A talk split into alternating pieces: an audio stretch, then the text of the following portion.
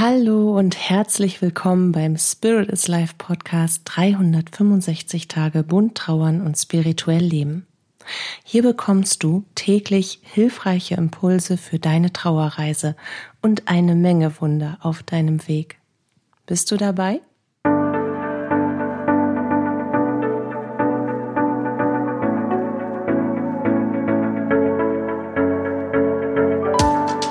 Mein Name ist Katja Hüniger. Ich begleite dich auf deiner persönlichen Trauerreise in deiner spirituellen Entwicklung und spreche mit dir dabei über die bunten Themen von Trauer und Spiritualität, um dir damit Antworten auf innere Fragen und Licht und Kraft in deiner Trauerzeit zu schenken. Heute möchte ich mit dir über anderen, über anderem, über anderem, heute möchte ich mit dir über anderem, unter anderem, über Bewertungen von Erfahrungen, blöde Tiersprüche und Inspiration sprechen. Und über Gefühle und Gedanken und Bewertungen und sowieso und überhaupt eigentlich ja über alles. Aber wir begrenzen uns mal auf die Basis blöder T-Sprüche.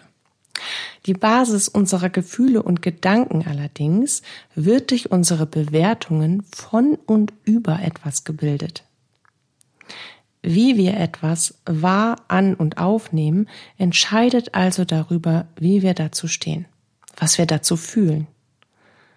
Eine Bewertung in einem höheren Sinne anzustreben, losgelöst vom eigenen Ego, ist meiner Meinung nach die höchste Kunst gelebter Spiritualität. Es ist nämlich eine bewusste Entscheidung. Es gibt einige Menschen auf dieser Erde, die waren oder noch wandeln, die ich für wahre Meister auf Erden halte, im Sinne von spiritueller Praxis, spiritueller Ausrichtung, bewusstseinserweiternden Leben und so weiter. Menschen, die durch ihr Wirken auf dieser Erde zu einer Quelle der Weisheit und Inspiration für andere wurden und werden. Wurden Buddha zum Beispiel, werden der Dalai Lama oder Sadhguru. Und auch weniger in der Öffentlichkeit stehende Menschen können das sein der weise alte Mann drei Häuser weiter, von dem wenige Worte aus seinem Erfahrungsschatz mehr bewegen als alle Schulstunden, die man je genossen hat. Die Krankenschwester, die einem beim Abschied eines nahen Angehörigen ruhig, in Frieden und Liebe, mit einem Mitgefühl und einer Klarheit zur Seite steht, dass man sich vollkommen geborgen fühlt und weiß, dass das Leben weitergehen wird, auch mit dem Fehlen und mit dem Schmerz. Ein Kind, das uns so viel lehren kann, allein dadurch, weil es noch, noch wohlgemerkt ohne Konzepte und Konditionierung durch diese Welt stolpert und uns all den, diese Wunder wieder nahe bringt, die wir schon lange Zeit nicht mehr bemerken. Ein Kind, das uns zum Wesentlichen zurückführt und uns zeigt, was wirklich zählt in diesem Leben. Wir entscheiden also selbst darüber, was uns berührt und was uns verärgert. Wo wir zustimmen, was wir erfahren und was wir ablehnen. Und es ist lediglich die Frage des Bewusstseins, die Frage, wie sehr du dein höheres Selbst lebst oder wie sehr dein Ego, die Frage der Perspektive, die über deine Wahrnehmung und Bewertung entscheidet. Und ich möchte dir das heute als Beispiel gerne anhand von T-Sprüchen zeigen. Ich trinke super gern Yogi-Tee. Kennst du den? Das ist ein Gewürztee. Super lecker. Mega. Ich liebe Yogi-Tee. Yogi-Tee ist gefühlt auch der Erfinder von Teesprüchen. Teesprüche, damit meine ich inspirative Worte, die auf dem kleinen Schild am Fadel des Büdels hängen und die deinen Tag nicht nur würzen, sondern auch emotional und mental versüßen sollen oder vertiefen oder belustigen Siehst du? Auch hier eine Frage der Auffassung und Bewertung, dabei ist der Spruch der gleiche. Und nachdem ich jetzt einen Schluck Wasser getrunken habe, nenne ich dir mal sechs Sprüche und du lässt diese sechs Sprüche einfach mal wirken und bewertest sie für dich. Nummer eins: Jeder Moment hat eine besondere Botschaft.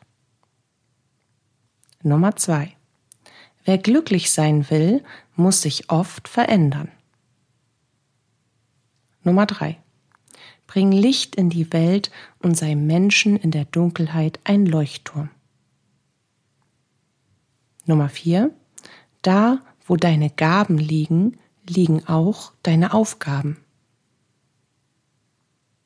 Kurze Pause, persönliche Zwischenanmerkung. Nummer eins bis vier, dem kann ich vollkommen zustimmen. Diese Sprüche regen mich persönlich zum Nachdenken an, bringen mich zum Mitnicken und gleichzeitig hinterfrage ich mich beim Lesen, wo ich in meinem Leben das tue oder tun kann, was dort steht. Und genau dieses Ergebnis, ja, um genau dieses Ergebnis eigentlich zu erzielen, von dem da geschrieben wird. Jetzt kommen wir zu Nummer 5 und Nummer 6. Nummer 5. Eine gute Ausrede ist nie schlecht. Nummer 6. Wunschlosigkeit führt zur inneren Ruhe. Ende. Echt jetzt? Ernsthaft? Eine gute Ausrede ist nie schlecht? Mal was von Werten, Moral und Prinzipien gehört? Und Wunschlosigkeit führt zur inneren Ruhe? Ich soll also meine Träume und Wünsche sein lassen, damit ich besser mit dem Strom aller mitschwimmen kann und mich in ein Leben und in einer Komfortzone einrichte, die es mir leichter macht, ohne Fantasie und Streben nach meinen Wünschen, nach meiner individuellen Ausrichtung und oh, also ich soll quasi durch, ich laufe mit allen Ameisen mit und lass einfach alles sein, was ich mir je vorgenommen habe, zu mehr Ruhe finden. Das ruhige Leben der Ruhelosen. Ja, das dazu gesagt, hier fand bei mir eine Bewertung statt. Wohlgemerkt, eine Lanze gebrochen für Yogiti, die letzten beiden Sprüche stammen nicht von Yogi, sondern von einer anderen Teemarke. Die kaufe ich jetzt auch nicht mehr. Aus Prinzip für so viel Doofheit im Versuch, weise in den Tag eines anderen Menschen einzuwirken. Aber kommen wir zum Kern zurück. Das eben war meine persönliche Bewertung von etwas, das in mein Bewusstsein gedrungen ist, das ich also wahrgenommen habe, von dem mein Leben berührt wurde. Jemand anderes könnte das jetzt natürlich genau andersherum betrachten, andersherum wahrnehmen, andersherum sehen. Der könnte sich sagen, ja, eine gute Ausrede hat mich schon immer überall durchgebracht.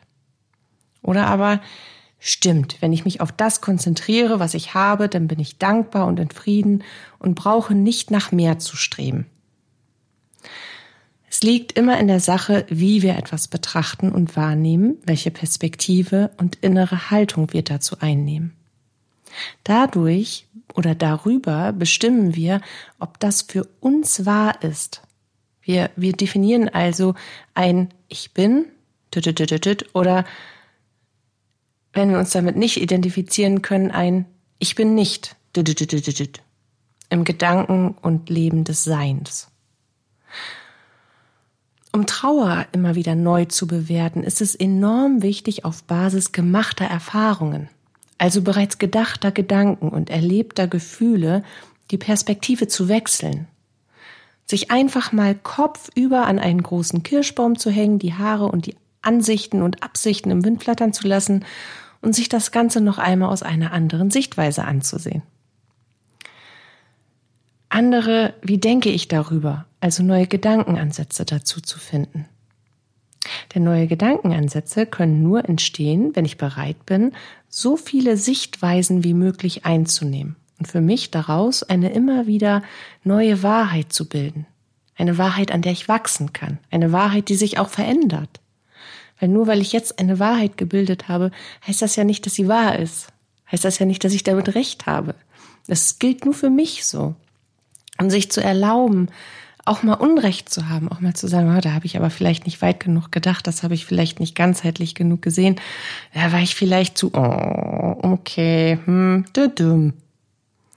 Darum geht's doch. Es geht auch darum, dass wir an Dingen nicht festklammern, von denen wir überzeugt sind, sondern dass wir uns immer wieder neu überzeugen lassen vom Leben. Dass da eben mehr ist, was wir noch nicht gesehen haben. Dass man eben das, was wir gesehen haben, auch noch auf einer anderen Perspektive betrachten kann. Es geht darum, daran zu wachsen, aus Erfahrungen zu lernen und das neue Wissen das Wissen der Erkenntnis sozusagen oder die Erkenntnis dann in die eigene Welt zu integrieren und damit echt was Gutes anzustellen. Trauerbegleitung zum Beispiel basiert unter anderem auf diesem Schlüssel, auf dem Schlüssel der, der Perspektivwechsel, dem Wechsel einer inneren Haltung und Meinung von und über etwas. Das kann ich nur dann tun, wenn ich bereit bin, die alten Muster von Gedanken und Gefühlen loszulassen. Das kann ich nur dann tun, wenn ich mich traue, das Gleiche, wozu ich schon einmal eine Meinung und eine Bewertung abgegeben habe, neu zu betrachten, anders zu betrachten und es dann ebenfalls neu anzusehen und neu zu bewerten, für mich neu zu definieren. Daraus gewinne ich eine neue Erkenntnis, die verdrängt die alte Erkenntnis und kann eine andere Meinung von und über etwas bilden. Jetzt denken wir mal an so echt abgefahrene Genies wie Albert Einstein. Das war sein tägliches Brot, das war seine Lebenseinstellung, seine Erkenntnisse immer wieder zu hinterfragen und sie auf Wahrhaftigkeit zu prüfen. Nicht auf Wahrheit, sondern auf Wahrhaftigkeit. Das ist ein großer Unterschied. Und dieser grandios, total verschrobene, super geniale Mensch hat diese Welt extrem beeinflusst. Also ich glaube, sein Fußabdruck, den er hier hinterlassen hat, der ist so allgegenwärtig, überall zu finden.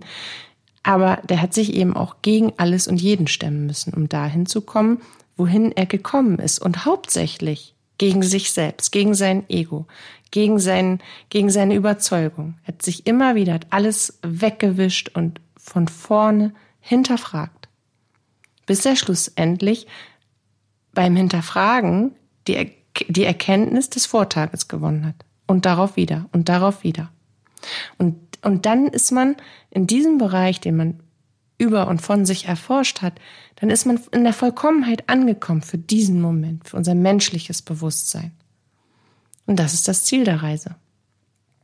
Und dann können wir damit etwas richtig Geniales anstellen.